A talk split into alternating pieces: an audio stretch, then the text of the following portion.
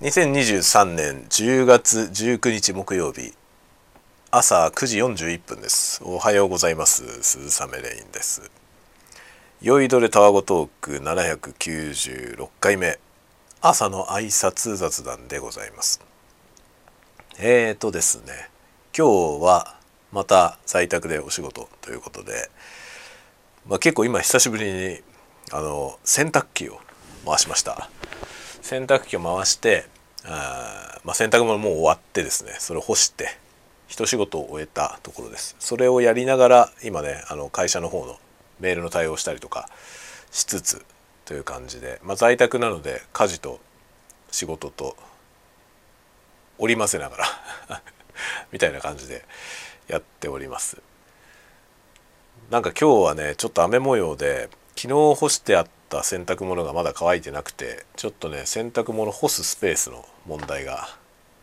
ありますね。というようなことで。だんだんねなんか夏場はもう洗濯物がね出せばすぐ乾くみたいな状態でしたけどなかなか乾かなくなってきましたね。で今後あのもっと寒くなるとガーデンルームに洗濯物が干せなくなるんでもう全部家の中に干さないといけないというねそういう季節になってまいりますね。ほんとねガーデンルームに出しとくと凍っちゃうんだよね。あの去年ねあのペットボトルのね1.5リットルのコーラを買った時に、まあ、冷蔵庫に入んなくて冷蔵庫がもう結構いっぱいでねで入れる場所がなかったんであこれガーデンルームに置いとけばキンキンに冷えるんじゃないのと思って出しといたら忘れちゃってね翌朝まで置いちゃったんですよ。そしたらねガチガチに凍ってました。コーラがねボトル丸ごと分凍って、なんかすごいことになってましたね。っていうぐらいね寒いんですよ。だ今年ねなんかちょっと冷凍みかんをね子供が冷凍みかん食べたいとか言ってるからみかん箱で買ってきて箱ごと出しとこうかなと思って外に。そしたら全部冷凍みかんなんじゃない？と思って、えー、おりますね。外がね本当に氷点下氷点下10度ぐらいになるのでそれぐらいのとこに置いとくとね割と何でも凍る 感じですかね。お酒凍らないんだよね。お酒は凍らなくてあのウイスキーとかをねその氷点下のとこに出しとく。まあももしくは冷凍庫に入れとくとちょっとなんかとろっとなるのよね。でめちゃくちゃ美味しいのでこれは割とおすすめです。ウイスキーみたいなウイスキーが多分一番美味しいかな。あの凍らせるとね。凍らせるって凍らないんだけどその冷凍庫に入れたりあの水だったら凍っちゃうような温度のとこに置いとく。そうするとねなんかちょっととろみが出る感じがありますよ。それですごくね、まあ、もちろんキンキンに冷えてるから美味しいというね。どうでもいい話ですね。まあ要は寒くなってきたねっていうことですね。で今あの相変わらずコーヒーを入れるところです。フラスコに水入れてアルコールランプかけてるとこですね。これができたらまあコーヒー入れて飲もうと思ってますけど今ね本当に火かけたばっかりなんであのなかなか沸かないと思いますまあねこのね意外とアルコールランプの燃料がねアルコールもちろんアルコールですけどこの燃料アルコールが意外と消費する思った以上に消費するということが分かってきました。まあ、僕は全然ねそのアルコールランプなんか日常的に使うような生活はしてなかったのでこのコーヒーサイフォンを買って初めてそういう事態になったわけですけどまあよく考えてみりゃそうだよねっていうねこのお湯を沸かすのに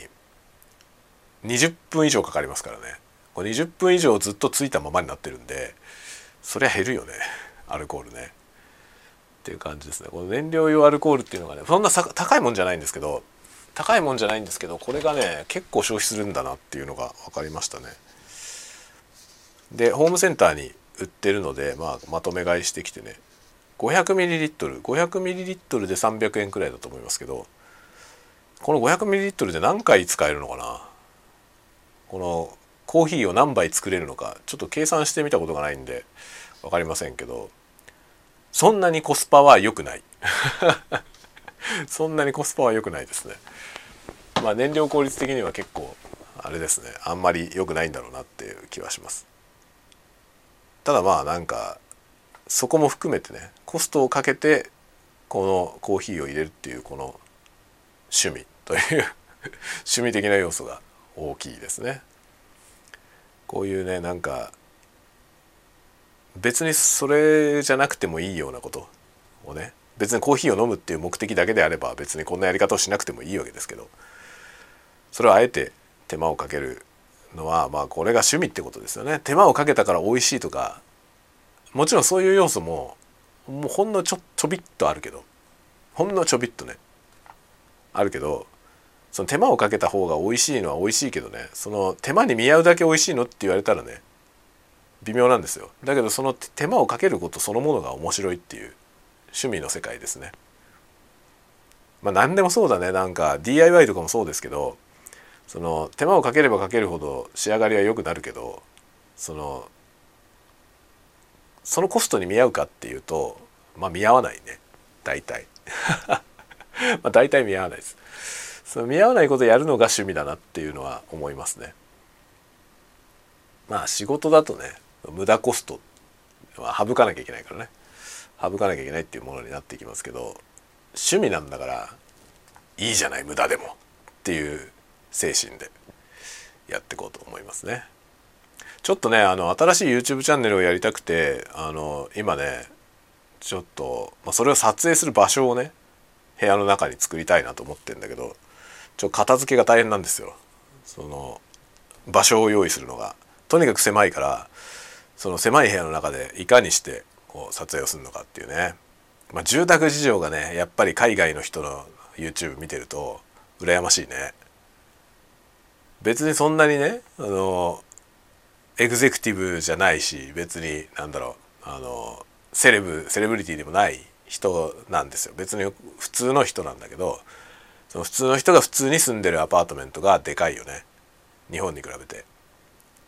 それはすごく思いますね。僕はこの狭い部屋でいかにこうねあの豊かな絵を撮るか 豊かな絵を撮るかということがまあ課題だなと思いますね。もちろんなんかグリーンバックにしちゃってね背景全然違う背景を置くみたいなのとか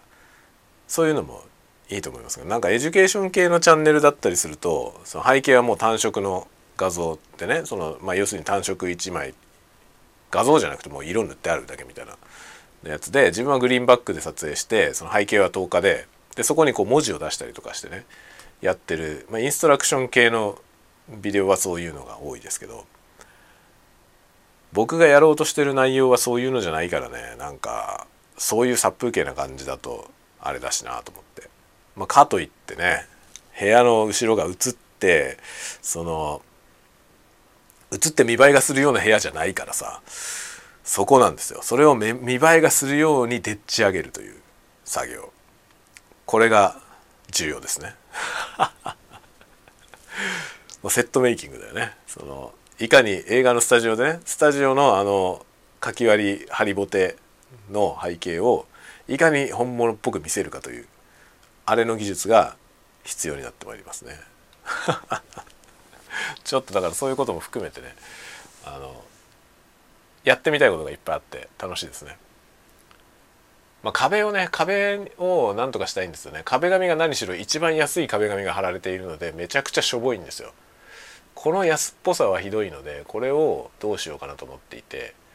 もちろん高い壁紙を貼るという選択肢はない。のでこれに色を塗ろうと思います。あのあれですね。メディウムを混ぜたアクリル絵の具でこうグリグリ塗っていこうかなと。っていうことをちょっと考えてんだけど多分失敗するね。多分失敗してなんかやろうとしたことはわかるけどよりひどくなったんじゃないの？っていう感じに仕上がると思いますね、まあ、それも込みでちょっとねやってみたいこといっぱいあります。楽しくやっていこうと思う。でもうね我が家はあの僕がこの部屋はね僕の部屋なんだけどもうねうちの奥さんはもうそこはあんたの部屋だから好きにしなさいと。もう壁塗ろうとね。まあ壁紙を剥がそうと。いいよ。好きにしろと言われてます。どうでもいいそうです。この部屋の中のことはもうどうでもいいそうですね。どうなろうと好きにやってと言ってたんで好きにやります。まあね壁紙はね剥がすのはめんどくさいから綺麗に剥がれないじゃんどうせ。だから剥がさないでもう上から色を塗ります。というねもう壁の上に色を塗るという。そういうことをちょっとやろうと思っているとこです。だけどね吸音材もう貼っちゃってあるからさこの吸音材一回剥がさなきゃいけないんですよ。でこれホットボンドで貼ったから多分剥がすとね吸音材側のスポンジが剥がれて壁に残ると思いますね。最悪だね。最悪なんだけど、まあ、その最悪の状態からね、より見栄えのいいスタジオにしようかなと思ってます。それで YouTube を撮りたいな。まあ道のりは長いね。準備することがいっぱいあります。ということでその辺のメイキングの話もそのうちしていこうと思いますね。どっちかというと多分ねコンテンツを作り始めるねその作ってるコンテンツよりも作り始めるまでのそのメイキングの方が面白いと思う。そっちの方が試行錯誤がいっぱいあって面白いと思いますね、まあ、そういうものもまたやっていこうと思うので是非是非また聞きに来てくださいませ。ではではではまた次回のタワゴトークでお待ちしております。またね。